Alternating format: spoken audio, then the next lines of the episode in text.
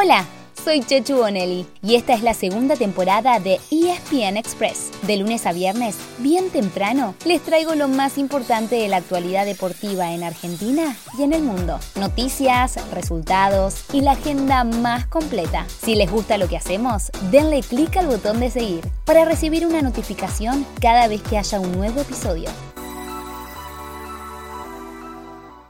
Tenemos finalista, primer finalista en esta edición de la UEFA Champions League. Liverpool a la final dio vuelta al partido, derrotó 3 a 2 al conjunto español del Villarreal.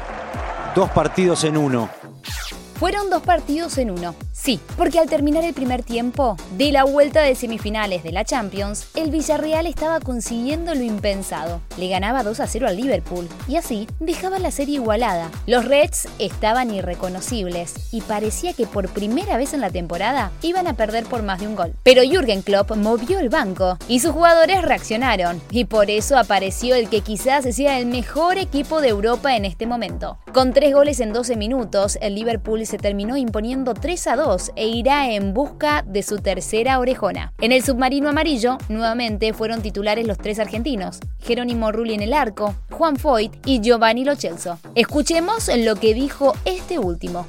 Estamos muy tristes, muy dolidos porque queríamos jugar esa final, pero bueno, eh, obviamente enfrentamos a uno de los mejores equipos del mundo que está hace tiempo ahí en la lead, pero, pero bueno, orgulloso de este equipo, el esfuerzo, Hoy desde las 4 de la tarde hay promesa de partidazo, al menos si nos guiamos por los protagonistas y por lo que pasó en la ida. En el Bernabéu, Real Madrid recibe al Manchester City que ganó 4 a 3 la semana pasada y todo puede pasar. Además, acompañando la transmisión de Star Plus, habrá otro watch party con Kun Agüero, papá. ¿De quién, de quién? Kun Agüero, papá. Sí, claro. Además de ver el partido, puedes seguir los comentarios del Kun, que suele tener invitados sorpresa.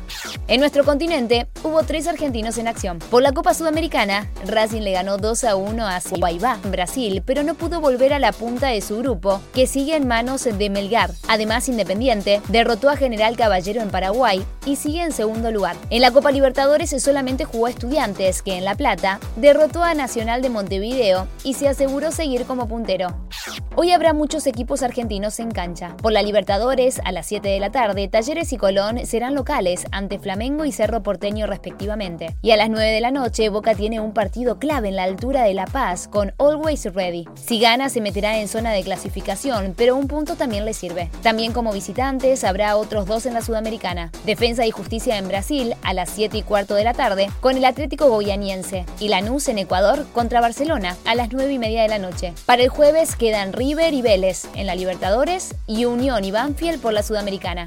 En el tenis, esta semana toda la atención está puesta en el Master 1000 de Madrid. Ayer ganaron Novak Djokovic y Carlos Alcaraz. Y hoy, desde las 11, prenda cena a Star Plus que juega Diego el Peque Schwarzman y el gran Rafa Nadal. En la NBA, los Milwaukee Bucks de Luca Vildosa jugaron su segundo partido de semifinales de conferencia. Y como cayeron ante los Celtics en Boston, ahora la serie está igualada en una victoria por bando. Hoy nos despedimos con dos noticias de rugby. Por un lado, ayer se presentó a parte del equipo de colaboradores de Michael Cheika, el australiano que entrenará a los Pumas. Juan Fernández Lobe seguirá en el staff a cargo del line y de la defensa. Y Andrés Bordoy, actual entrenador nacional de Scrum, se encargará del juego de los forwards. Falta designar al entrenador de backs y al de ataque, pero como en este momento están trabajando en otros equipos, recién serán anunciados el 16 de mayo.